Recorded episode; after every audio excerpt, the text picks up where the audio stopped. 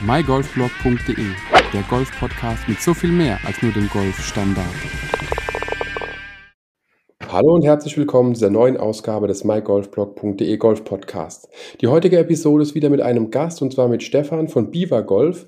Und Stefan wird uns ein bisschen mit auf die Reise nehmen, was es denn mit diesem Beaver zu tun hat, wie er auf die Marke gekommen ist und äh, ganz, ganz wichtig, wer am Ende oder bis zum Ende durchhält, den erwartet auf jeden Fall noch eine Überraschung. Deswegen stay tuned, kann man schon fast sagen. Aber erstmal, Stefan, vielen, vielen Dank, dass du dir heute Abend die Zeit genommen hast, uns ein bisschen mit auf die Reise in das Land des Beavers zu nehmen.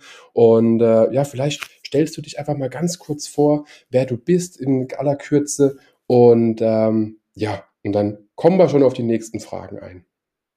Ja, hallo Andreas, vielen, vielen Dank für die Einladung. Freue ich mich sehr, äh, heute Abend mit dabei zu sein und äh, nehme mir auch sehr, sehr gerne die Zeit für dich und de deine Hörer. Und ähm, ja, ich bin Stefan, 38 Jahre jung. Ich bin der Gründer von Beaver Golf und ähm, ja, wir sind die Golfmarke aus Deutschland. Ähm, die Mission von uns ist, die Welt durch Nachhaltigkeit, Style und bezahlbare Qualität zu verändern. Wir mhm. bieten einen der, ja, ich würde mal sagen, besten Golfhandschuhe der Welt. Und bei uns ist jeder herzlich willkommen.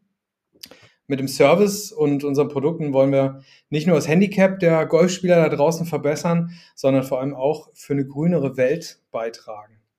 Jetzt hätte ich ja schon, äh, ist ja eigentlich schon die erste Frage beantwortet gewesen. Das war nämlich so meine, wer ist überhaupt Beaver Golf? Äh, dass man mal so ein bisschen Einblick bekommt, was überhaupt der, der ganze äh, Beaver quasi ist. Aber hast ja schon gesagt, Golfartikel zu bezahlbaren Preisen in trotzdem hoher Qualität, vor allem Dinge mit dem Thema Nachhaltigkeit. Aber jetzt mal noch so eine Frage. Ähm, man sitzt ja selten samstags abends einfach da und denkt sich so, hm, was mache ich Montag? Oh, ich gründe eine Marke.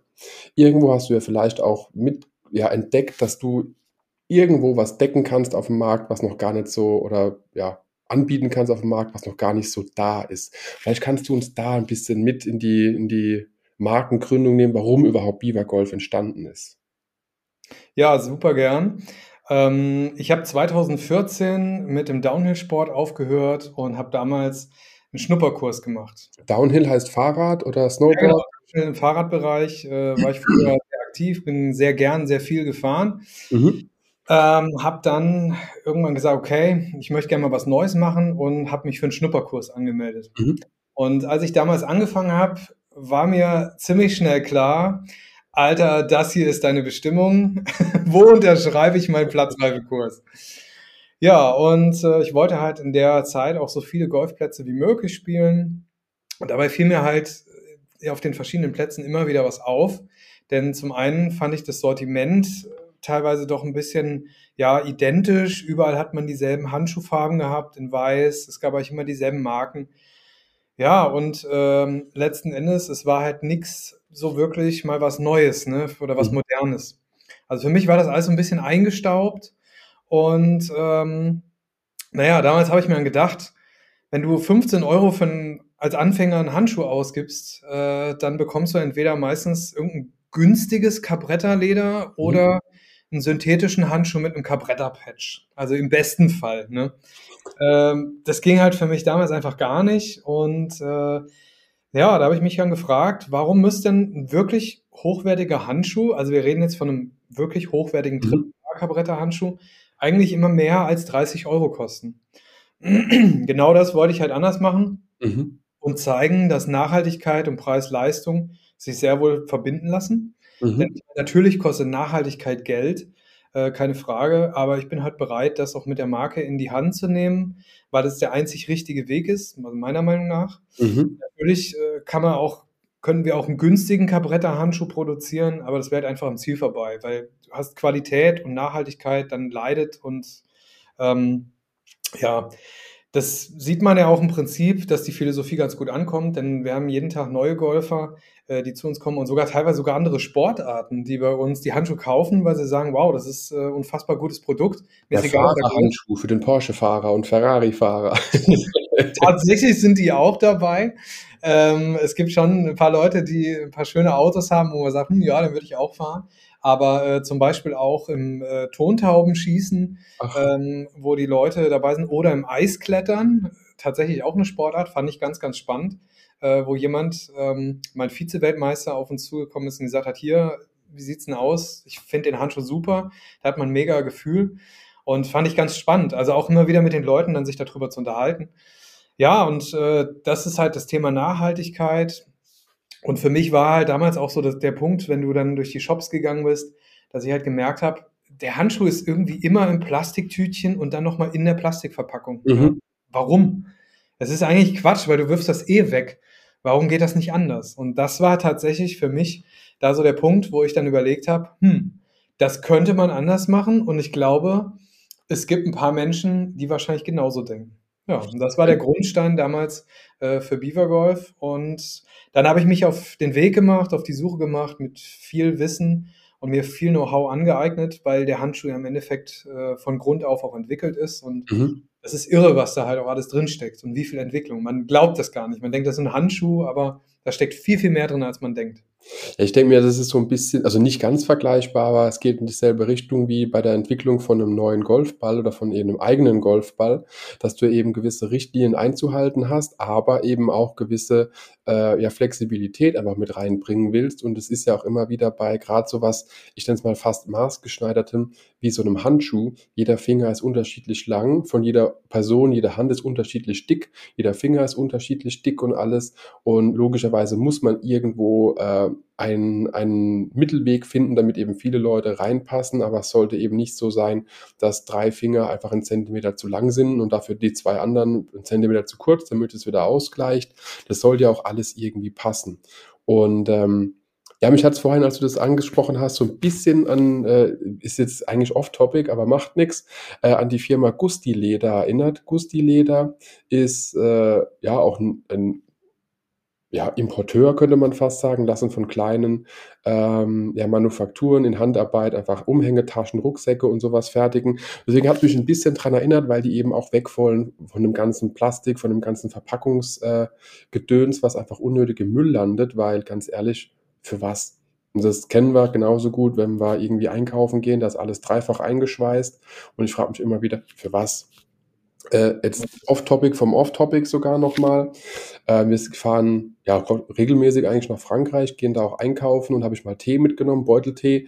Und da ist die Plastikverpackung des Teebeutels nochmal in Plastik eingewickelt. Und das ist so, wo ich mir immer wieder denke, Leute, äh, es kann doch nicht sein. Also warum? Also daher bin ich froh, wenn man sich einen ganz normalen Teebeutel in Deutschland kauft, ist der wenigstens in Pappe oder die meisten sind wenigstens in Pappe. Und so geht ihr ja auch ein bisschen vor, dass man wirklich sagt, es ist vieles in, ähm, ja, in Pappe, in äh, vielleicht sogar recycelter Pappe, ich weiß es nicht, irgendwie verpackt und äh, eben weniger Plastik in Plastik in Plastik verpackt. Ähm, ja, da hätte ich noch eine Frage. Das heißt, ihr lasst ja auch die Handschuhe logischerweise irgendwo fertigen, wo die Leute sich damit auskennen. Und äh, heißt es auch, ihr, ihr überprüft immer wieder die Qualität, guckt, ob auch das Capretta-Leder euren Qualitätsansprüchen entspricht oder geht es dann direkt einfach nur einmal gemacht und raus damit? Also in der Tat, ähm, A, du musst ein Produkt, was du selber entwickelst, da, da gibt es nicht, äh, Maschine geht an und alles kommt raus. Äh, man muss dafür halt zwei Dinge wissen. Erstens, jeder Handschuh ist ein Naturprodukt. Mhm. Und in der Natur ist nichts gleich wie das andere. Du kannst also Qualitätskontrollen kannst du einbauen, aber ähm, du wirst trotzdem immer wieder abweichende Ergebnisse haben. Ja? Kein Mensch ist gleich und keine Hand ist gleich, ne? kein Finger ist gleich. Und genauso ist das bei einem Handschuh, der eben aus einem Cabretta-Leder besteht. Da ist auch kein kein Handschuh wie der andere. Mhm. Das andere ist natürlich auch, die Handschuhe werden in Handarbeit gefertigt. Jeder von uns macht auch mal Fehler. Und das sind dann zum Beispiel ähm, unter Umständen so Situationen, wo du auch mal ja, ein Produkt hast, was mal kaputt geht. Ne? Leder reißt, ähm, weil vielleicht irgendwo etwas, was durch die Qualitätskontrolle, obwohl das Leder auch gezogen wird, mhm. ne, der Schritte, ähm, wo du sagst, okay, das ist halt trotzdem etwas, was bei diesem Menschen unter der Beanspruchung nachgegeben hat. Ne? Oder du hast einfach mal eine Naht, die halt mal einen halben Millimeter daneben ist und mhm. dann ist die zu nah dran und dann machst zack und dann ist halt irgendwo mal was eingerissen. Aber ähm, daher sind auf der einen Seite natürlich die Kontrollen mega wichtig. Also wir ziehen ja auch äh, vor jedem vor jedem Launch in der Regel Proben, aber kein Artikel ist halt wie der andere. Ne? Und du mhm. kannst zwar Stichproben machen, um bestimmte Dinge zu überprüfen, aber letzten Endes äh, ist das ein Miteinander. Und das ist auch genau der Punkt, warum ich der Meinung bin, Viele Dinge, die man im Internet kauft, sind ja äh, häufig total anonym. Ich hatte tatsächlich die Tage noch mit einer Kundin das Gespräch, wo sie sagte, Mensch, ich finde das so super, dass man euch auch anrufen kann, damit man auch mit jemandem mal sprechen kann, ähm, wenn man irgendwas hat oder eine Frage hat. Ich kaufe nicht viel im Internet, weil mir ist das zu anonym. Und das ist halt eben auch genau der Service, den wir auch bieten wollen. Mhm. Weil eine gute Firma oder ein gutes Produkt entscheidet sich nicht dann, wenn immer alles rund läuft, sondern äh, das entscheidet sich dann, wenn es auch mal nicht rund läuft. Ja, wie dann mit dir umgegangen wird. Jeder von uns kennt das ja. Du hast mal irgendein Produkt, was vielleicht nicht so funktioniert und dann hoffst du, dass dir jemand schnell und auch so hilft, wie du dir das erwartest. Und wenn ich irgendwie Warentourismus betreiben, wo man alles durch die ganze Welt fünfmal schickt ja. und dann ähm, letzten Endes Menschen da sind, die sagen, hey, alles klar, komm her, wir reden darüber, komm, wir finden eine Lösung. Wir geben auch manchmal Tipps den Menschen, wo mhm. wir sagen, guck doch mal hier, guck doch mal da ähm, schau mal, geh, sprich mal mit deinem Golf Pro, ne, lass mal deinen Griff kontrollieren. Das könnte hier vielleicht ein Hinweis auf das sein oder auf das oder da hast du mal von der Pflege oder der Handschuh wurde im Starkregen gespielt, mhm. was man übrigens nicht sollte. Und äh, das ist halt ganz spannend, weil die Leute relativ unterschiedliche Vorstellungen haben, aber am Ende des Tages alle mega überzeugt sind, wenn du dich mit, dich mit den Leuten einfach unterhältst und sagst, hey, wir sind da, du kannst uns anfassen, du kannst mit uns reden. Es ist nicht mhm. eine anonyme Firma, wo du irgendwas bestellst, sondern ähm, oder irgendein Chatbot aufgeht, sondern wir haben Hotline, da kannst du anrufen, da sind Menschen, die helfen dir gerne weiter. Ne? Und ich denke alle mit. ich gerade nur so, äh, einfach mal bei Akkuschnet anzurufen, also der Firma hinter Titleist und sowas, da werde ich wahrscheinlich nirgendwo rauskommen. Und wenn ich irgendwo rauskomme, werde ich sofort abgewimmelt und mit Sicherheit nicht irgendwie meine Fragen zum Handschuh oder zum Ball beantwortet. Ich habe da noch nicht angerufen, ich kann es dir nicht sagen. Ich gehe einfach davon aus. Einfach so Bauchgefühl. Okay. Und man weiß es nicht. Also das heißt, ihr seid eben auch persönliche Ansprechpartner. Ihr äh, wollt eben auch, dass wenn der Kunde Fragen hat oder der potenzielle Kunde eben auch äh, die Möglichkeit hat, mit euch drüber zu sprechen, was ist vielleicht die richtige Größe, was ist vielleicht der Vorteil, was äh, ja alle Fragen zu beantworten oder versuchen zu beantworten, die derjenige einfach hat und es eben nicht irgendwie per E-Mail, die dann aus Usbekistan geschickt wird, sondern einfach physisch beziehungsweise einfach per Telefon ähm, oder per E-Mail und einfach nahbar, sagen wir es mal einfach so rum. Ja, klar. Also am Ende des Tages muss halt die Kombination stimmen. Also das ist ja eine ganz bunte Mischung und wir machen ja nicht nur den Verkauf in Deutschland, sondern wir sind ja in viele Länder und wir verschicken ja in die ganze Welt sogar. Und äh, da hast du jemanden, der ruft dich mal an der spricht Englisch, da hast du jemanden, der spricht ähm, Französisch oder du hast eine Nachricht. Und das ist halt ganz unterschiedlich, wie die Menschen uns erreichen. Und das ist ja auch gut so. Der eine sagt, ich will lieber eine Nachricht über Insta schreiben. Ähm, der andere sagt, ich möchte ein Kontaktformular ausfüllen. Der nächste kommt und sagt, ich möchte jemanden anrufen. Mhm. Hauptsache ist, man ist für die Menschen da. Und ähm, ja, man kann mit den Leuten einfach darüber reden. Das macht halt, das macht halt eben dieses Nahbare auch meiner Meinung nach aus, weil nichts ist ätzender, wie wenn du irgendein Thema hast und dann kriegst du irgendeine Nachricht von irgendeinem so automatisierten Programm oder so, was sich in irgendwelche AGBs, FAQs, whatever, äh, mhm. äh, weiterleitet und du, du suchst da zwei Stunden, findest eigentlich doch keine Antwort und dann meldest du dich nochmal und dann kriegst du wieder irgend sowas und wirst weitergeleitet, bis du irgendwann aufgibst. Ne, das ist halt langweilig und das, das will halt keiner. Deswegen das wollen wir auch nicht und deswegen versuchen wir es so gut zu machen, wie wir können. Und ich glaube, das kommt ganz schön gut an, wenn man so unsere Bewertungen auch überliest. Ja. Das wollte ich gerade sagen, weil ihr seid ja nicht irgendwie irgendjemand, ihr seid ja schon auch eine Firma. Also Biber Golf ist ja nicht irgendwie mal äh, ein Hirngespinst, was jetzt mal eine Woche existiert. Ihr seid ja auch schon länger da. Ihr werdet ja auch noch lang da sein.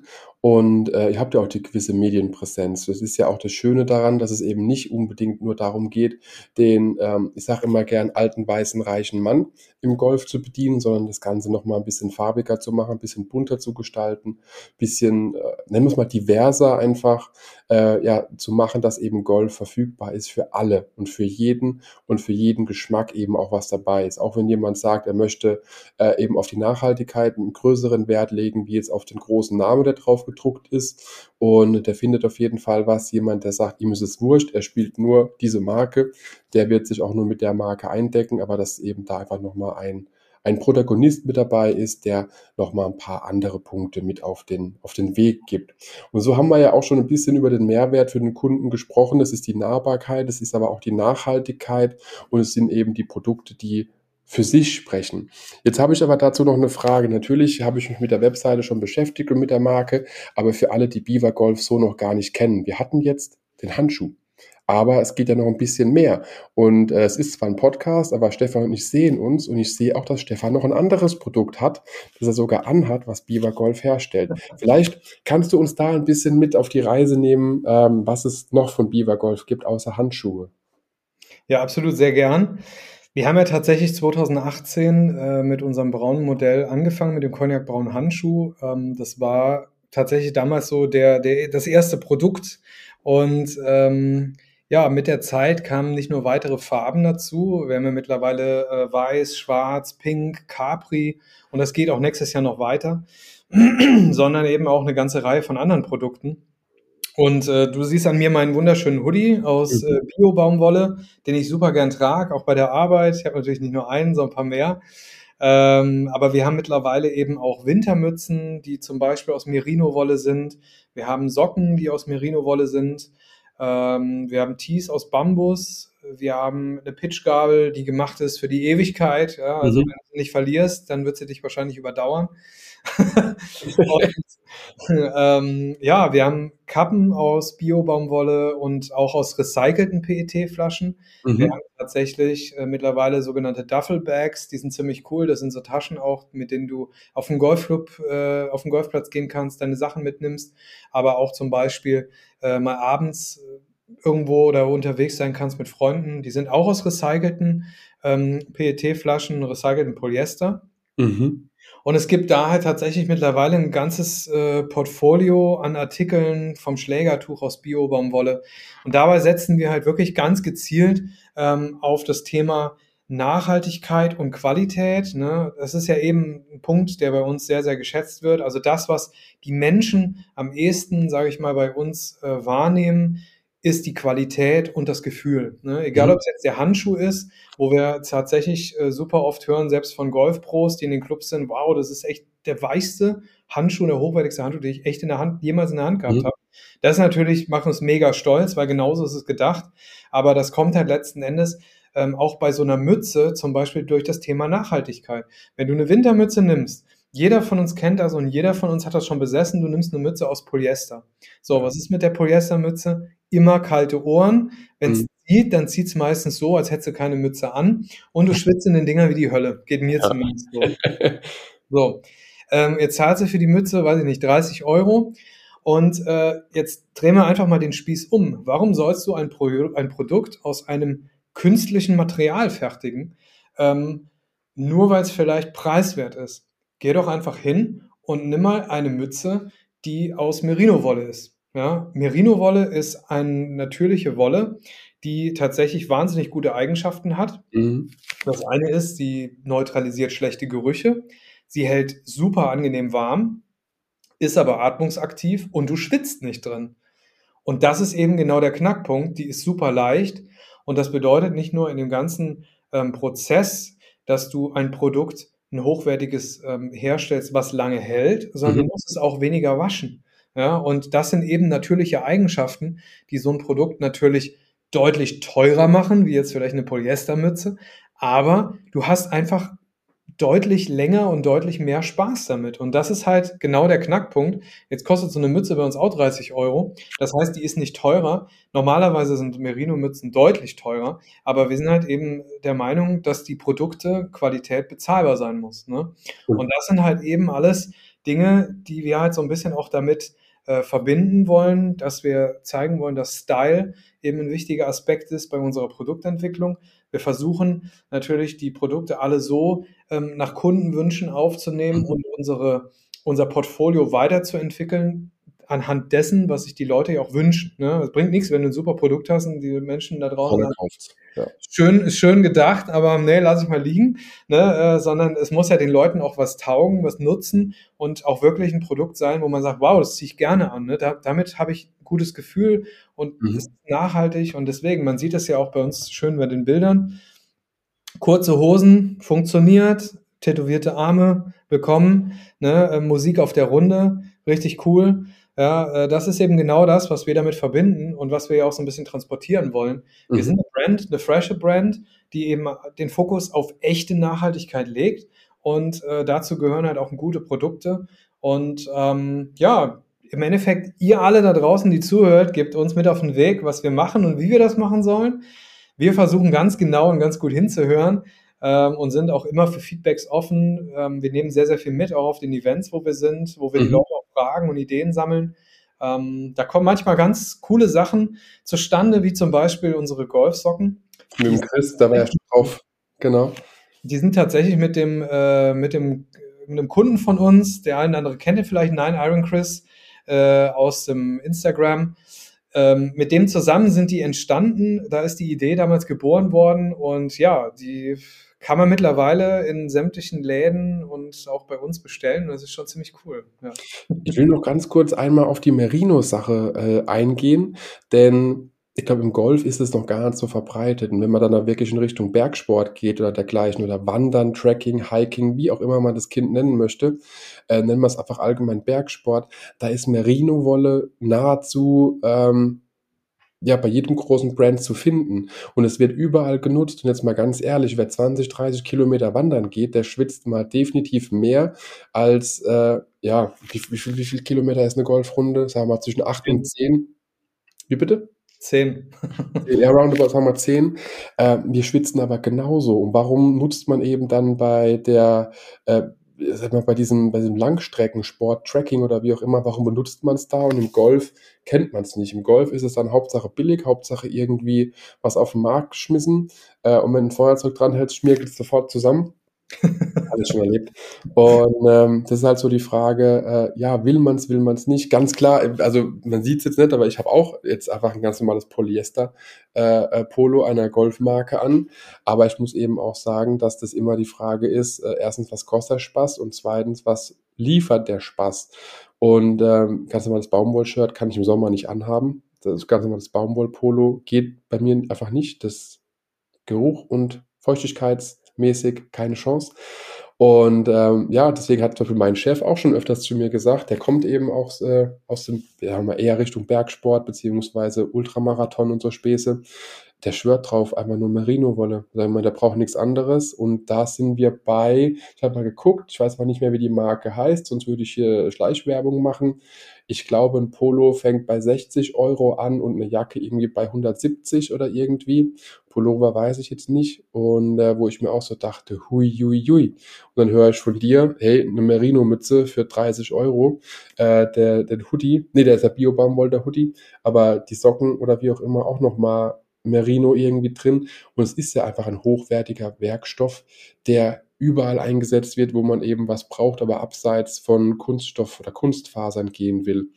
Und daher finde ich es unglaublich gut und finde es unglaublich spannend, dass ihr mit so einem hochwertigen Produkt trotzdem bezahlbare äh, ja, Golf-Accessoires, nenne ich es einfach mal, herstellen könnt und uns damit beglücken könnt und die eben nicht unbedingt äh, Titleist, Foodjoy oder wie auch immer heißen.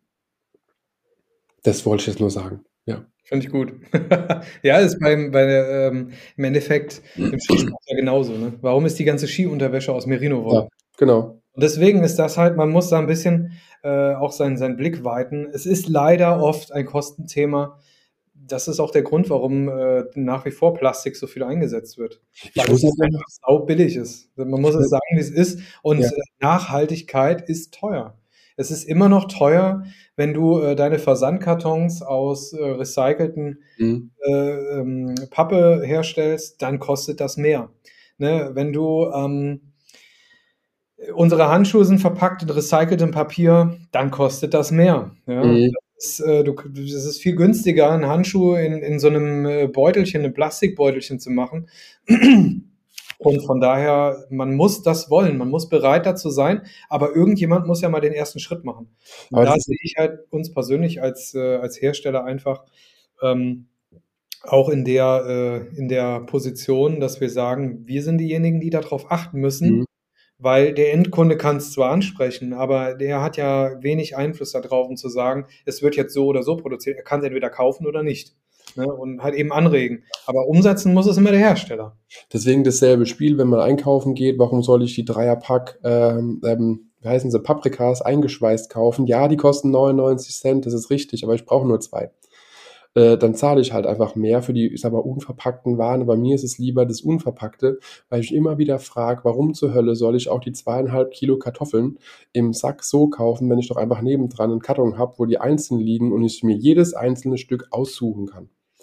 Deswegen mag ich Geschäfte, wo ich Dinge einfach ohne Verpackung kaufen kann, denn äh, meistens brauche ich die Einheit nicht, die da angeboten wird. Und ja, sie ist weit günstiger, die abgepackte Ware, so wie du es ja auch gesagt hast. Es ist teurer, wenn man es einfach anders macht als äh, die Masse. Aber wir tun einfach jeder was Gutes damit. Das heißt, jeder, der einkaufen geht und kauft eben nicht unbedingt die eingeschweißten äh, Paprikas, sondern kauft die einzeln daliegenden freien äh, die auch atmen dürfen, äh, tut irgendwo was Gutes und sorgt dafür, dass auch die, die großen Hersteller vielleicht umdenken und einfach merken, alles klar, äh, der Kunde fragt einfach die anderen Sachen eher nach, die vielleicht ohne Plastik sind und kann umswitchen. Es ist eben was, also zwar unabhängig vom Golf, wo ich einfach persönlich oder wir darauf achten, dass wir eben sehr viele Dinge unverpackt kaufen, ähm, weil irgendwo müssen wir anfangen und wir als Konsumenten können damit anfangen, dass wir Dinge anders äh, kaufen, als vielleicht der, der Großhandel uns anbietet, wenn wir die Möglichkeiten haben. Das ist tatsächlich auch der Grund, warum wir zum Beispiel Wintermützen oder auch Hoodies ähm, gar nicht umverpacken. Eine Mütze, die möchtest du anfassen. Ich meine, beim Handschuh ist es etwas ein sehr, ein sehr natürlicher Artikel, der relativ schnell, einen weißen Handschuh kannst du nicht nicht verpackt lassen, mhm. aber man mhm. kann es sinnhaft verpacken. Und äh, wenn man heute mal in den Laden reingeht und du guckst dir einfach mal an, was da so an Handschuhen hängt, dann such mal einen Handschuh, der recycelt verpackt ist. Ach. Gibt's nicht. Dann sagst du Bescheid, wenn du einen gefunden hast. also, sofern da jetzt kein Biber-Handschuh hängt, ne? Aber es ist schon ganz interessant, weil du, es ist unnötig, eine Mütze oder sonst irgendwas nochmal umzuverpacken. Ne? Du kannst das auch geschickt und anders lösen. Das sieht man ja auch an den Verpackungen von uns. Warum soll ich da extra nochmal irgendwie so, so, so ein Häkchen oder irgendwas dran machen? Das macht keinen Sinn. Du hast mhm. eine Verpackung, du machst einfach ein Loch da rein. Und dann hängst du das mit an den Haken. Fertig. Ende. Es kann doch so simpel sein, ne? Ja, manchmal ist es simpler, aber vielleicht doch das Schwierige.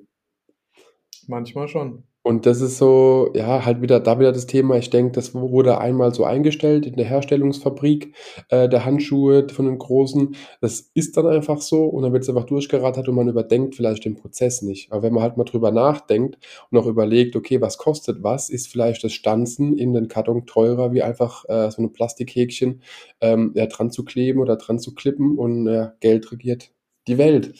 Und deswegen ist vielleicht auch die Beaver Golf äh, Business Marge ein bisschen geringer, als das vielleicht bei den großen äh, Golffirmen ist. Man weiß es nicht. Ähm, könnte man nur vermuten. Aber äh, ja, das, das ist halt immer die Frage, auf irgendwelche Kosten geht's. Das ist immer so. Da braucht man auch nicht, nicht ja, schönreden, wenn man drüber nachdenkt. Irgendwo äh, gibt jeder ein Stück ab, aber wenn jeder was dafür tut, hat jeder was davon. Und so ist ja auch der Sinn und Zweck, dass wir gemeinsam gucken, dass wir auch gemeinsam vorankommen. Ähm, genau, jetzt haben wir ja schon drüber gesprochen, was so die ganzen, der ganze Mehrwert ist. Wir haben aber auch schon über das Thema äh, Nachhaltigkeit ja auch schon sehr, sehr viel gesprochen. Jetzt ist so meine Frage, wir sind da schon ziemlich tief reingegangen, aber habe ich noch irgendwas vergessen zu fragen, was vielleicht ist zum Thema Nachhaltigkeit? Ja, nee. Ich überlege gerade, weil im Endeffekt Greenwashing betreibt ihr nicht. Greenwashing ist ja das, was viele einfach machen auf der Webseite. Steht da, hey, wir sind die Ökos, äh, wir tragen die Birkenstock-Werbung und ähm, wir ernähren uns nur von Luft und Liebe und Sonnenstrahlung. Aber per se, äh, du hast ja bewiesen, dass ihr wirklich auch darauf achtet und dass ihr für die Natürlichkeit und Nachhaltigkeit einfach ein bisschen was ja, zurückgeben wollt an die Umwelt. Also ich kann dir mal ein bisschen was zum Thema Greenwashing und echte Nachhaltigkeit erzählen, wenn du möchtest. Mhm. Das ist, äh, glaube ich, auch ganz spannend. Ähm, also wir waren ja dieses Jahr, wer uns kennt und auch so ein bisschen folgt, äh, der weiß, dass wir auf ziemlich vielen Events auch waren. ähm, unter anderem natürlich als Sponsor. Am häufigsten waren wir bei der Golf Post vertreten. Mhm. Ist ja ein Partner auch von uns, worauf ich auch sehr stolz bin. Ja, ähm, die machen grandios gute Turniere, ist eine coole Truppe. Ähm, egal wo wir sind, wir versuchen den Menschen immer mit auf den Weg zu geben, genauer hinzuschauen im Thema Nachhaltigkeit. Mhm. Ähm, Es gibt Firmen, die betreiben Greenwashing, äh, aber jeder soll im Endeffekt für sich selber entscheiden und auch genauer hinschauen, äh, was das für ihn bedeutet ne, und wie er das Ganze einsortiert. Das ist ganz, ganz wichtig. Ähm, wir gehören definitiv nicht zu den Unternehmen, die Greenwashing betreiben. Das kann ich an der Stelle mit 100% gutem Gewissen auch äh, definitiv sagen. Bei uns hat Nachhaltigkeit einen hohen Stellenwert. Ich glaube, das spürt äh, auch jeder, das weiß auch jeder. Und dass wir im Punkt und Nachhaltigkeit generell ein bisschen umdenken müssen. Ich zähle mit meinen 38 Jahren zu der Generation, die beide Seiten so ein bisschen kennen. Ne? Die Generation nach mir, die haben das viel stärker, sage ich mal, auf der Agenda. Mhm. Ähm, aber es ist trotzdem ein Thema, was uns alle betrifft und wo auch jeder grundlegend etwas tun möchte. Aber man muss sich halt generell mal fragen, wie überhaupt etwas nachhaltig produziert werden kann. Ne? Mhm. Wir denken bei Nachhaltigkeit eigentlich immer nur an das Material. So wie wir eben drüber gesprochen haben, aus welchem Material besteht ein Produkt. Das sind ja aber auch die Leute, die es machen. Ja, also das ist aber grundlegend, wenn man an Nachhaltigkeit denkt, dann überlegt man sich erstmal, okay, woraus besteht das? Ah, cool, mhm. das ist aus dem recycelten Material oder das ist aus Merino-Wolle. Hm, ja, ist Naturmaterial, ist nachhaltig. Aber letzten Endes bedeutet das viel, viel mehr. Ähm, man kann ja auch bei uns auf der About Us-Seite das transparent nachlesen und ähm, durch das Produktionsverfahren, was wir haben, verwenden wir zum Beispiel in den Handschuhen kein Chrom 6, keine Azo-Farbstoffe und kein Quecksilber. Das ist wichtig, ähm, denn dadurch, dass man halt keine chemischen Beschichtungen verwendet, die einen Handschuh zum Beispiel unter Umständen weicher machen oder geschmeidiger, dass es sich besser anfühlt, ne, ähm, bleibt die ursprüngliche Haptik erhalten. Aber Und, wir gehen jetzt davon aus, dass andere Handschuhhersteller genau die aufgezählten Produkte im Produktionsprozess nutzen. Ähm, das bleibt letzten Endes den Herstellern überlassen. Also ich kann das nicht im Generellen jetzt sagen, das ist so, das ist so, das ist so. Ich kann dir nur aus dem Produktionsprozess ein paar Informationen ähm, mitgeben, ja, wo ich sage, das sollte man auf jeden Fall nicht verwenden. Es gibt ja verschiedene, da müssen wir jetzt noch tiefer reingehen, es gibt verschiedene Arten äh, der Gerbe- und Färbeverfahren, wie du mhm. das machen kannst. Und da sind halt verschiedene äh, Stoffe, ähm, die man verwenden kann. Ne? Also es sind ja auch nicht alle Länder auf der Welt gleich und von daher manche Sachen sind irgendwo erlaubt, andere sind es nicht. Ne? Und von daher es gibt halt generelle Richtlinien, jedes Land hat seine eigenen Vorschriften und ich kann jetzt nur für uns sprechen, was wir tun. Ne? Mhm. So. Und ähm, letzten Endes ist halt so, wenn du einen Handschuh zum Beispiel vom Material mit diesen äh, diese Stoffe weglässt, dann hast du auch eine gewisse ursprüngliche Haptik und du gibst dem Handschuh die Möglichkeit, dass er sich ähm, an die Haut tatsächlich anpasst. Mhm. Ja? Dass er eben nicht so steif ist, sondern dass das Leder ähm, tatsächlich arbeiten kann. Ja? Es ist halt eine natürliche, eine, ja, eine natürliche Art und Weise, wie das Material sich verhält und auch ähm, wie es sich bewegt. Ja? So. Und wir verwenden ja nicht nur jetzt beim Leder die natürlichen Materialien wie Leder, sondern eben auch Merino-Wolle, Bio-Baumwolle. Ähm, und da sind halt eben in dem Punkt und nachhaltige Prozesse, geht es halt damit los, wenn du etwas produzierst. Ne?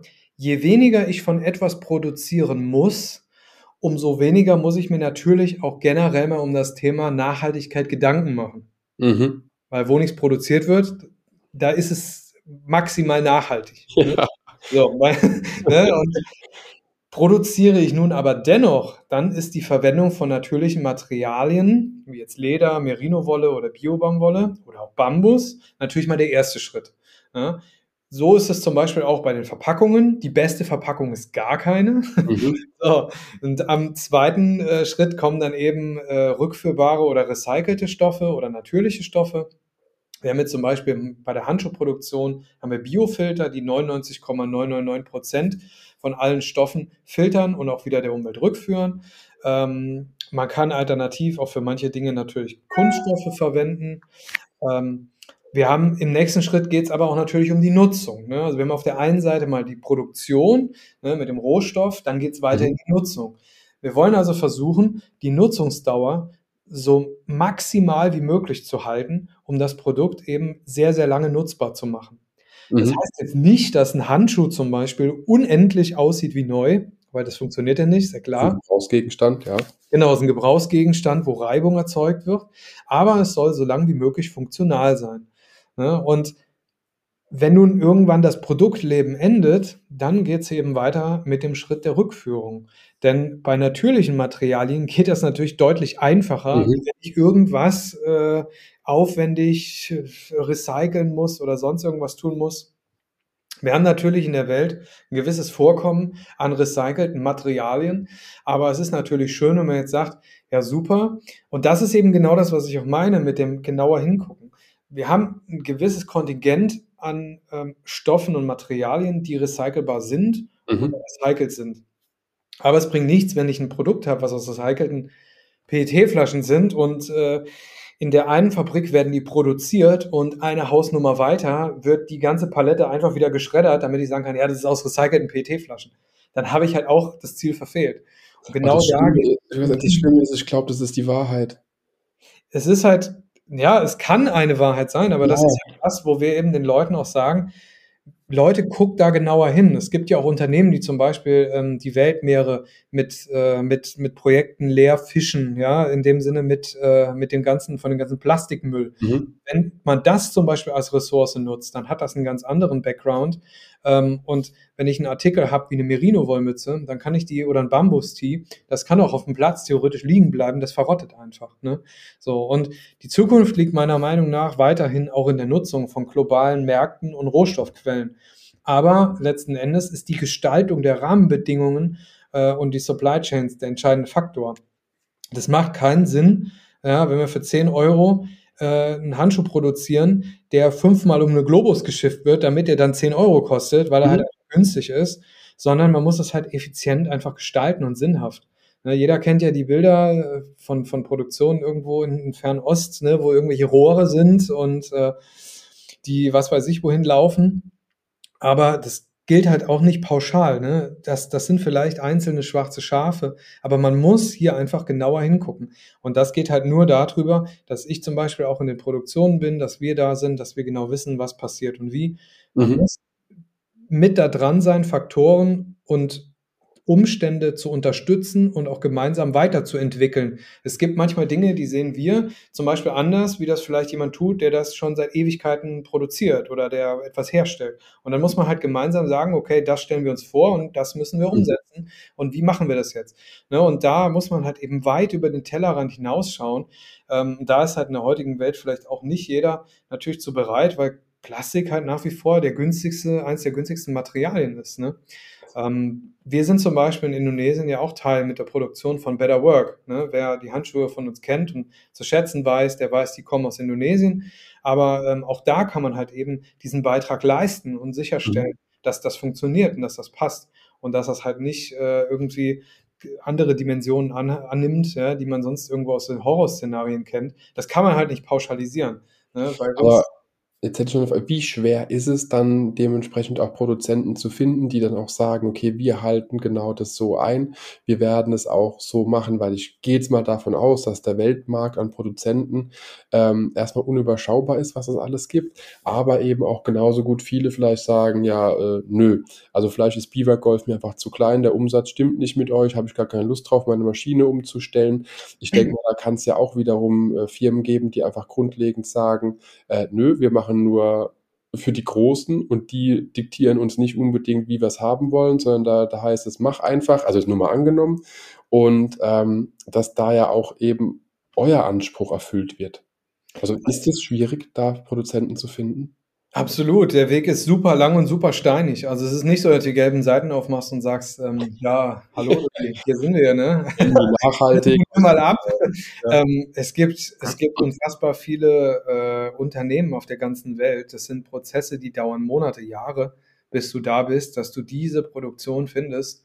Ähm, die nachher auch bereit ist, den Weg mit dir zu gehen. Ne? Und vor allem auch als Startup, wenn du ganz am Anfang stehst, auch den Weg mit dir bereit ist, den du vermitteln kannst, was du bist und wo du hin willst. Ne? Mhm. Und ähm, als wir damals angefangen haben, da sagten auch äh, die meisten, pff, nee, also wir wollen jetzt da nicht irgendwas umstellen, das interessiert uns nicht. ähm, und bis du dann jemand findest, der sagt, okay, wir sind bereit, diesen Weg auch zu gehen. Und auch das ist ja nie fertig. Ne? Also es, es hat ja auch einen gewissen Aspekt der Nachhaltigkeit, das immer wieder neu zu denken. Denk mal an die letzten zwei Jahre und an dieses Jahr, was global passiert. Du musst Dinge neu denken und ähm, unter Umständen auch Lieferketten verändern. Ne? Mhm. Nicht nur im Sinne jetzt der Nachhaltigkeit, sondern auch im Generellen, wo du sagst, okay, ähm, man muss das Ganze halt gestalten und äh, das ist halt mega schwer. Da musst mhm. du richtig gut wissen, was du tust. Äh, und da bist du schon, äh, da bist du schon sehr, sehr lange mit beschäftigt, kann ich dir sagen.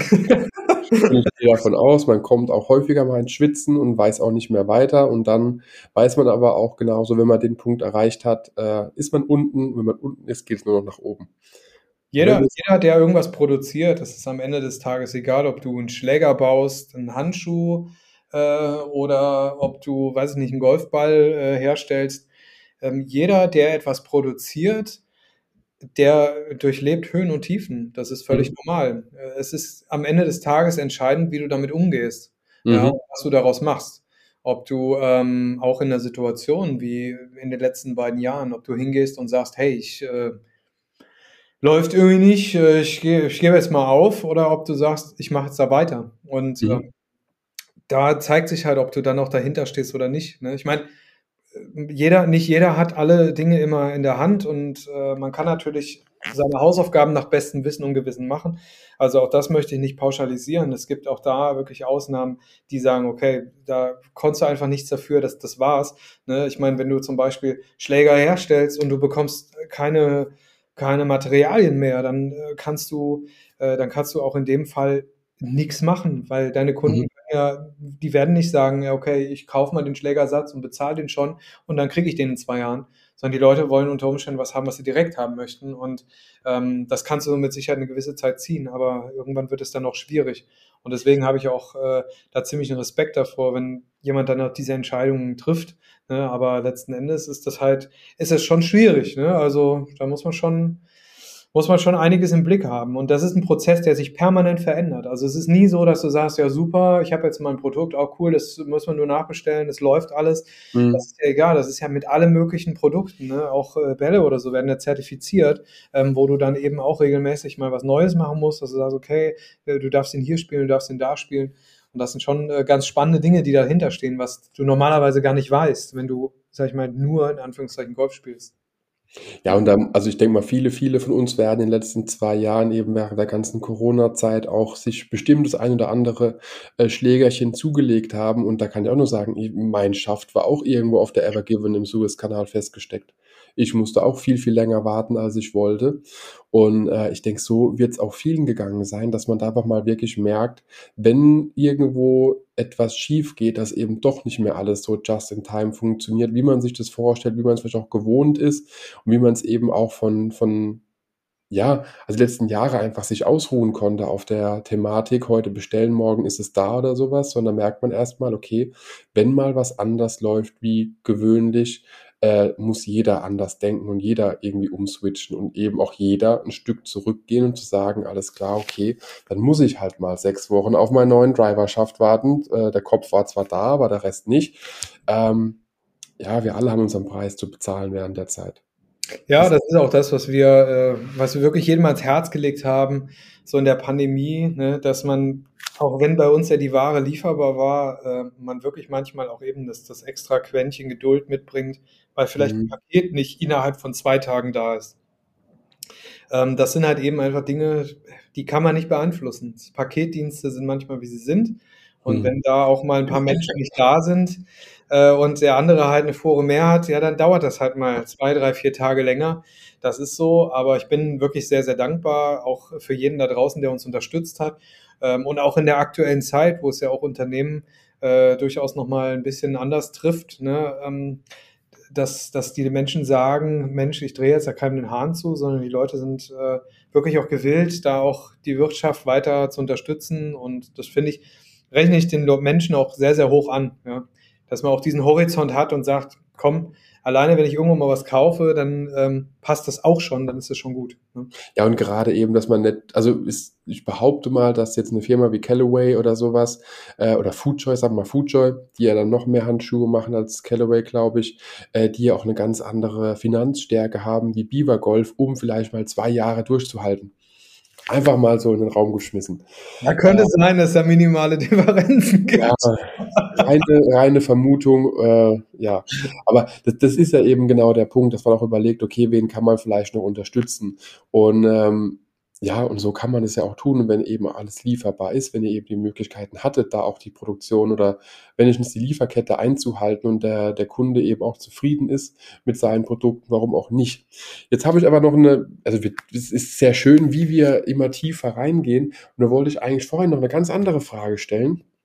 Ich habe ihn vor mir liegen. Du hast vorhin gesagt, der cognacfarbene Handschuh äh, war so der erste. Warum cognacfarben? Warum habt, hast du oder ihr gesagt, unser erster Handschuh wird ein cognacfarbenes Braun?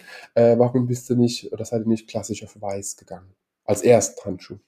Ja, das ist eine gute Frage. Also damals, als ich äh, mit Golf begonnen habe, habe ich in den verschiedenen Shops auf den Plätzen überall weiße Handschuhe gesehen. Und ich muss tatsächlich sagen, mhm. ich habe mich ja damals einfach gefragt, warum gibt es nur weiße Handschuhe. Also warum gibt es da nicht mal was anderes, mal was Farbiges? Und dann war ich am überlegen, was könntest du denn da machen? So Golfhandschuhe wäre an für sich doch schon eine ganz coole Sache. Ja, und so war die Grundidee geboren. Und dann guckte ich so an mir runter und sah einen Cognac-braunen. Sorry. und sah an mir einen Cognac-braunen Gürtel. Und in dem Moment dachte ich mir, es gibt doch so viele coole Cognac-braune Sachen ähm, die wir ja haben, Schuhe unter Anzügen, Gürtel, ähm, Taschen, alles Mögliche und habe mir dann überlegt, warum gibt es eigentlich keine Handschuhe in Cognac Braun? Und dann habe ich das tatsächlich mal äh, gegoogelt und mhm. ein bisschen recherchiert und es gab es einfach nicht. Weil ich finde halt Cognac Braun ist eine Farbe, die ist super edel, zeitlos und die hat halt auch einfach zu diesem Ansatz vom Produkt super gepasst. Mhm. Da dachte ich mir, hm, das ist eigentlich eine ganz coole Sache. Warum probierst du das nicht mal? Und dann haben wir damals in dem ersten Run ein paar Produkte auf den Markt gebracht, wo wir gesagt haben, wir testen das mal, ob die Leute das überhaupt sehen und haben wollen. Mhm. Und äh, ja, das war dann wirklich tatsächlich so hoch, der Andrang, dass wir gesagt haben, okay, äh, da machen wir weiter. Und irgendwann kam dann tatsächlich, ich wollte eigentlich immer bei diesem braunen Handschuh bleiben, ne, wie das dann so klassisch ist. Man sieht das, man kennt das. Und wenn dann jemand kommt und sagt, ja, nee, ich trage nur weiß, dann sagt man, ja, nee, guck mal, der ist ja auch super. Mhm. Aber irgendwann wurden es natürlich dann ein paar mehr Leute, die gesagt haben, ihr habt einen phänomenal guten Handschuh, aber ich würde nur in Weiß diesen Handschuh spielen. So, mhm. und dann haben wir irgendwann überlegt und haben gesagt, naja gut, also wir wollen uns jetzt nicht dagegen sträuben, ja, mit aller Gewalt, dann bringen wir diesen weißen Handschuh auf den Markt und der ist halt tatsächlich auch, der hat gezündet. Ähm, nach wie vor ist der Cognac Braune immer noch unser Markenzeichen. Mhm. Und wenn man so in diese verschiedenen Sortimente reinguckt, äh, anderer Hersteller, der wird ja feststellen, es gibt auch den einen oder anderen Hersteller, der den Cognac braun macht. Der sieht zwar ähnlich aus, hat aber vom Spielgefühl, von der Haptik ist der äh, ziemlich weit weg. Aber was ich halt ganz spannend finde, ist, wir haben ja mittlerweile schon einige Farben jetzt im Sortiment. Mhm. Und man sieht ja, es gibt den einen oder anderen Hersteller, der ja auch die Farben erweitert hat ne? und da so ein bisschen nachzieht. Das heißt, man merkt ja auch, okay, auch andere Leute äh, sehen, da tut sich was. Der Biber ist immer häufiger vertreten, so auf den Golfplätzen dieser Welt und äh, ja, fällt auf und das ist halt schon ganz spannend. Ja. aber das muss ich dazu sagen, ich hatte bis, glaube ja, bis ihr da wart, noch nie andere Handschuhfarben gesehen, außer eben schwarz und weiß, vor allen Dingen eben weiß, ganz klassisch. Äh, bin da auch jemand, der da nicht so ganz experimentierfreudig ist, weil braun ist meine Farbe, daher passt es wunderbar. Ähm, ja, den pinken oder Capri-farbenen, die beiden, die wäre jetzt nicht unbedingt meins, muss, passt nicht so zu meinen Augen, deswegen. Und ähm, nee, genau, und deswegen, äh, man sieht ja immer wieder, gibt ja auch welche, die jetzt auch mit Muster herstellen, die eben auch gewisse Kooperationen eingehen und dann Palmen draufdrucken oder irgendwas anderes oder was ich ziemlich crazy finde, dass es dann genau dieses Daumenstück, wenn ich es einfach mal, was da da ist, dass nur das eine andere Farbe hat im Vergleich zu einem ganzen anderen Handschuh. Also es tut sich was und ich finde es immer wieder schön, wenn man eben dann, äh, so wie ihr, dann einfach die Möglichkeiten habt, den Markt noch ein bisschen genauer zu beobachten, eben für die Produkte, die er äh, ja, herstellen lasst und anbietet, dass man merkt, was es vielleicht auch für, für eine für eine Welle mit sich bringt, wenn eben dann auch große oder größere Hersteller oder Firmen einfach merken, alles klar, das Zeug geht, die Leute wollen das, die Nachfrage ist da und wir gehen eben weg vielleicht nicht nur von schwarz-weiß, ähm, wir gehen auch einfach mal dahin zu bisschen bunt. Und das ist ja wiederum das, was ja auch so ein bisschen auf dem Golfplatz fehlt, so ein bisschen mehr bunt, bisschen mehr anders, ein bisschen ja, ich will nicht immer wieder sagen divers, aber es ist ja irgendwo so. Äh, 'n bisschen knalliger, 'n bisschen lauter vielleicht kann man es einfach nennen, dass man da noch mal 'n ganz anderen Touch mit reinbringt und ganz klar, also wenn man jetzt euren Pink nimmt oder Capri also Capri ist jetzt blaue, jetzt, äh, den siehst du halt auch von 300 Meter Entfernung. Dann weißt du, alles klar, das müsste ein Biber sein und eben nicht unbedingt einer von den großen anderen Marken, äh, weil sowas hatte ich jetzt in der Knalligkeit, in der Lautheit noch nie von anderen Marken gesehen. Es ist auch in der Tat, sage ich mal, nicht einfach, farbige Handschuhe in so einem Prozess herzustellen. Äh, da gibt's viele Hürden, die man überwinden muss und auch da sind minimale Abweichungen, ähm, die die kommen manchmal wie ein Bumerang natürlich zurück. Ähm, was man halt auch merkt, wir haben ja auch sehr, sehr viele, ähm, Partner, wie man auf unserer Seite sehen kann, bei uns Mhm. auch mit an Bord. Es ist natürlich manche, äh, Plätze sind noch 'n bisschen zögerlich, Mhm. was das Thema Farben angeht, aber nur weil sie es nicht greifen können. Ja. Ähm, aber die, die sich trauen und sagen: „Okay, wir gehen den Schritt mit euch“, die sind mega überzeugt und die gehen halt auch da wirklich, äh, ziemlich erfolgreich in die Zukunft. Und ich glaube, das ist halt eben das, ähm, was auch 'ne große Rolle spielt. Wir versuchen das ja eben, ähm, so zu gestalten, dass das für alle 'n Mehrwert bietet. Mhm. Wir haben auf der einen Seite haben wir Produkte, wo wir sagen, wir machen uns Gedanken und wir richten das ja auch an den Kunden aus. Das heißt, die Farben, die wir launchen, das ist die entstehen wir durch Umfragen oder Ideen, die wir sammeln Mhm. von den Leuten, dass die Leute sagen: „Mensch, das und das hätte ich gern.“ Das ist dann ganz gut, so kommen die Farben, äh, auch zustande. Und, ähm, manchmal muss man auch mal so zwischenrein 'ne Farbe schießen und sagen: „Okay, schau mal hier, guck mal da, was der gibt“, Ja. ne? Aber das ist dann schon ganz spannend. Ähm, aber letzten Endes ist es halt so, dass wir tatsächlich mittlerweile sogar, äh, Partnershops haben, wo wir halt auch teilweise große Marken auch über die Zeit wirklich mal ausgehebelt haben. Und das macht mich Ja. natürlich schon auch sehr, sehr stolz, auch die anderen, weil wir halt tatsächlich dann auch sagen: „Okay, ähm, das ist irre, ne? Du kommst in den Shop rein und da hängt 'ne ganze Wand mit unserem Equipment und das ist halt schon 'n mega Gefühl“, ne? Mhm. wenn auch jemand sagt: „Boah, das ist der Hammer. Also, mir kommt auch nur noch, äh, Beaver Golf an die Wand“, das ist natürlich mega gut. Und letzten Endes ist es halt schon so, wir versuchen da eben 'ne Synergie, äh, zu schaffen, auch gemeinsam mit den Partnern. Das sieht man ja auch dran. Äh, wir haben ja auch immer wieder Partner-Brands, ne? Das ist jetzt aktuell sind die Partner-Brands zum Beispiel Brute Golf, Club Mhm.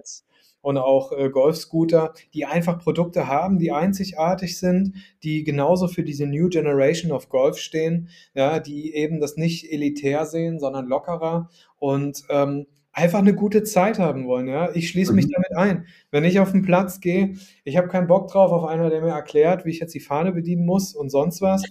Natürlich kennen wir alle Golfetikette. Ähm, wir richten uns natürlich auch danach.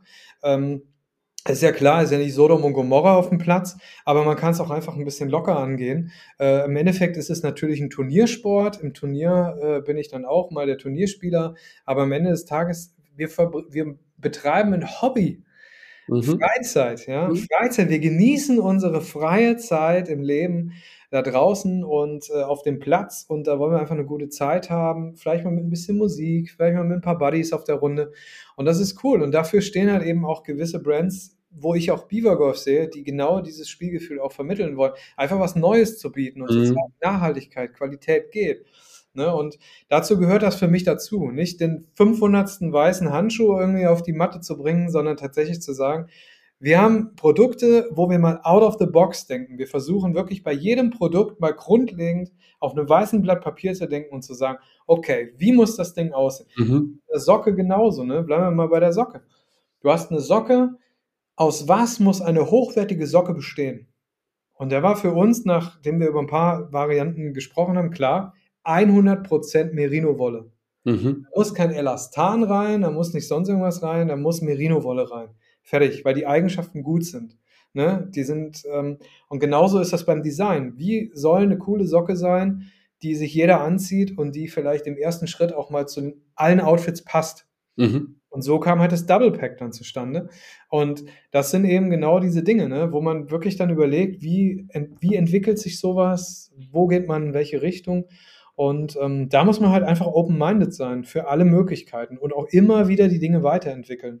Ne? Und auch so ein bisschen weg vom Standard, aber auch das Bekannte anders machen. Genau, wir, es ist tatsächlich super interessant, weil wir haben äh, zwar eine Kernzielgruppe, aber es gibt auch viele Leute, die den älteren Golfgenerationen zugehörig sind, die sagen, wow, das Braun finde ich phänomenal. Oder mhm. die sagen, ähm, ich habe hier, äh, ich hier tatsächlich einen Handschuh, den kriege ich für 20 Euro. Irre, irre Qualität, mhm. nehme ich. Ja, und äh, das ist halt schon spannend. Also. Ja, und es macht ja auch einfach dann Bock, kann man ja nur so sagen. Es macht ja einfach Spaß, behaupte ich es einfach mal euch, wenn ihr einfach merkt, erstens, das kommt gut an und zweitens, dass eben auch die, die Message weitergetragen wird und dass ihr eben auch merkt, alles klar, wir haben echt den, den Nerv der Zeit auch ein bisschen getroffen und erfüllen trotzdem immer noch das, was der Golfer möchte. Nämlich er möchte eine sehr gute Qualität, egal ob am Hand oder Füßen. Äh, er möchte einfach ja vielleicht auch anders agieren, wie der Opa auf dem Golfplatz früher agiert hat, aber trotzdem immer noch den, den, ja, den wunderschönsten Sport, den man mit Hosen anhaben machen kann, ähm, ausüben. Und das ist einfach so eine Sache, die ich halt immer wieder schön dran finde, wenn einfach Unternehmen das Bekannte anders machen oder einfach mal neu denken oder sagen, hey, okay, wir haben hier jetzt äh, mein ja, mein Produkt oder das kenne ich alles so, aber wie kann man es anders machen? Wie kann ich es nochmal anders da drehen?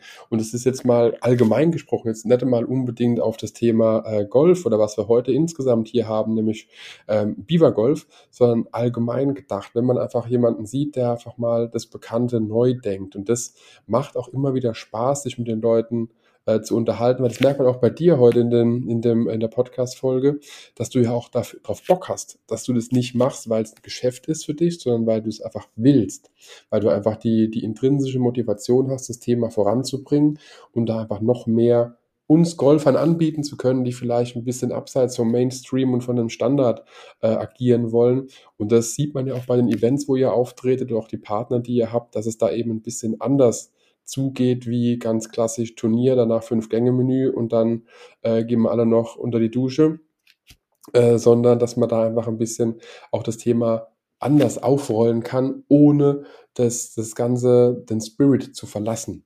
Man ist immer ja, noch genau, ne? Du hast zum Beispiel mit den Events ist ja genau dasselbe. So ist ja tatsächlich auch damals die Idee entstanden. Ne? Nicht das 700 Millionste Nearest to the Pin und äh, ne, sonst was, sondern Du hast ein Beat the Beaver. Du hast ein Nearest to the Beaver. Du kannst alles Mögliche machen. Stell den Beaver irgendwo hin und du hast einfach Fun. Die Leute, man, wenn man manchmal sieht, was die Leute auf Insta da mit dem Beaver dann machen und vom Kraulen oben äh, bis zu sonstigem, das ist so genial, das anzuschauen. Wir holen ja auch alles mit rein in die Beaver Family, in unsere äh, Stories. Also deswegen jeder da draußen, äh, der was von uns hat, das machen die Leute ja super erfolgreich. Ähm, holt das mit rein, verlinkt uns einfach, wir versuchen zu 100 Prozent alle Posts mit der Beaver Family, ähm, mit jedem da draußen bei uns in die Stories reinzuholen. Und äh, ja, von daher, ich finde, das ist eine mega Plattform, wo man auch sieht, was die Menschen alles tun. Da kommen manchmal irre Sachen bei raus, wo man dann sieht und denkt so, hey Gott, ist das verrückt. Aber man muss auch wirklich lachen im Büro und schmunzeln und das ist halt einfach genial. Also, dass die Menschen da draußen machen unsere Brand zu dem, was wir sind. Ja? Genau wenn die Menschen uns die Impulse geben, wir, wir sind im Prinzip dieses Beaver Family war zwar ursprünglich mal gedacht als, als äh, so, so ein gewisses Habitat, wo man sich, wo man eine Zusammengehörigkeit hat, aber das ist mhm. mittlerweile so, so viel mehr geworden. Ähm, die Menschen geben Impulse mit raus, die Menschen äh, sprechen uns an, führen Gespräche mit uns, wir, wir erzählen den Menschen, was Nachhaltigkeit bedeutet, wir entwickeln gemeinsam Produkte. Mhm ähm, machen Shootings. Das sind so viele Sachen, die dahinter stehen, so viel Content auch. Ich habe mal vor einiger Zeit tatsächlich bei uns auf Instagram in die Stories reingeguckt und dann habe ich gesehen, wie viele Stories da drin waren. Na, alleine mit diesem Beaver Family Thema, das ist unfassbar. Das waren so viele tausend Stories, dass ich mir gedacht habe, boah, das ist Wahnsinn. Ne? Also äh, wie weit und, und wie, wie krass wir da auch jetzt in dieser jungen Zeit auch gewachsen sind. Mhm.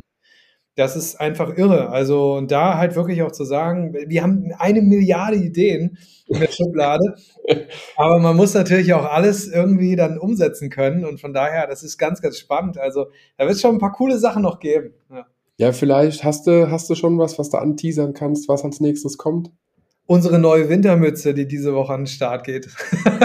Die ist, glaube ich, schon auf der Webseite, oder? Genau, die ist schon da als Coming Soon und äh, die wird Ende der Woche erhältlich sein. Ah, weil ich weiß schon, das ging auf Instagram auch schon rund. Ähm, da war auch schon direkt Nachfragen da, wann gibt's die Mütze, wo gibt's die Mütze, als glaube ich das erste Posting oder so oder eine der ersten rauskam. Genau. Und äh, da merkt man doch auch schon, dass die Leute immer wieder heiß drauf sind, eben auch was Neues von euch zu bekommen, weil sie einfach wissen, gute Qualität zu einem angemessenen Preis und das eben immer mit dem Gedanke, dass es eben auch einer gewissen Nachhaltigkeit entspricht. Ja, jetzt haben der Stefan und ich uns ja auch im Vorfeld schon unterhalten ein bisschen, äh, was wir eben noch so machen können. Und wir hatten es ja am Anfang auch schon gesagt gehabt, wer bis zum Schluss dabei bleibt, dem erwartet noch ein kleines Goodie am Rande. Einmal haben wir uns zusammengesetzt und haben gesagt gehabt, hey, für jeden, der bestellt, da gibt es einen 10% Rabattcode. Der heißt einfach MyGolfBlog, also gerade bei biber-golf.com. Ähm, alles in die Produkte oder alles in den Warenkorb reinlegen, was ihr geil findet. Und wie gesagt, alles ist geil von Biber. Daher nochmal 10 Prozent äh, auf den Einkauf, kann man so sagen, mit dem Rabattcode MyGolfBlog.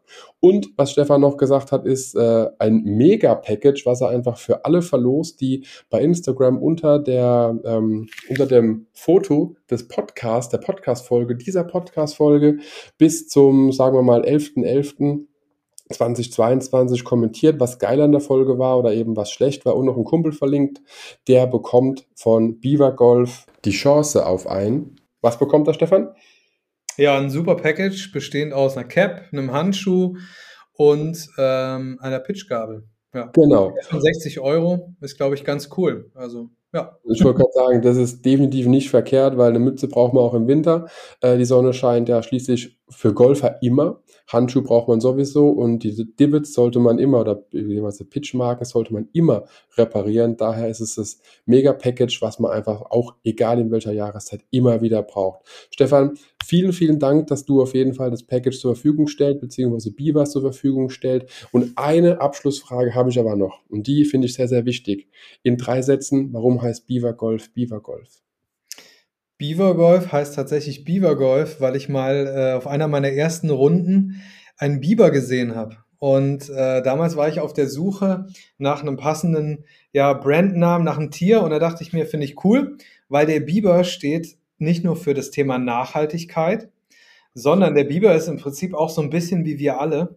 Und äh, der Biber macht sein Ding. Ja? Der baut seinen Damm der fällt da draußen alles, was geht. Das ist dem seine Aufgabe. Und genauso gehen wir Golfer auf die Runde. Wir spielen unser Ding. Von uns gibt in der Regel auch keiner auf. Ja, wir haben einfach Bock drauf, Golf zu spielen, eine gute Zeit zu haben. Und ich glaube, das macht uns alle ein bisschen zum Biber.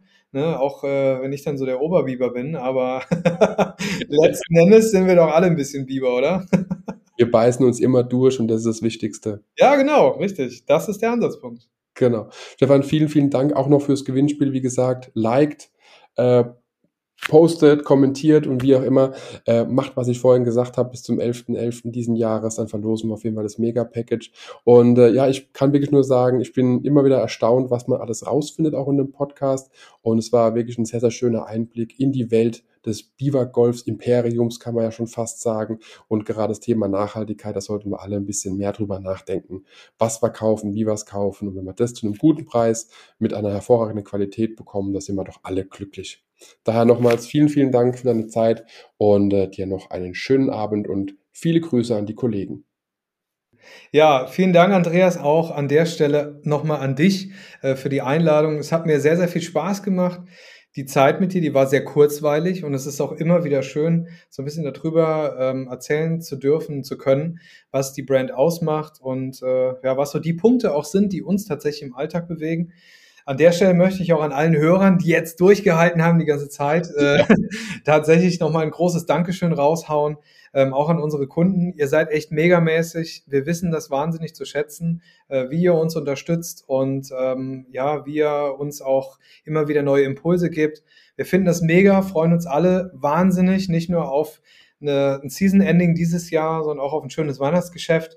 Ähm, ich drücke allen wirklich die Daumen, dass jeder gut durch die Zeit auch kommt und wir freuen uns jetzt schon auf die neue Saison. Und von daher, ja, macht's gut, haltet die Ohren steif und äh, bis bald in eurem Beaver Office.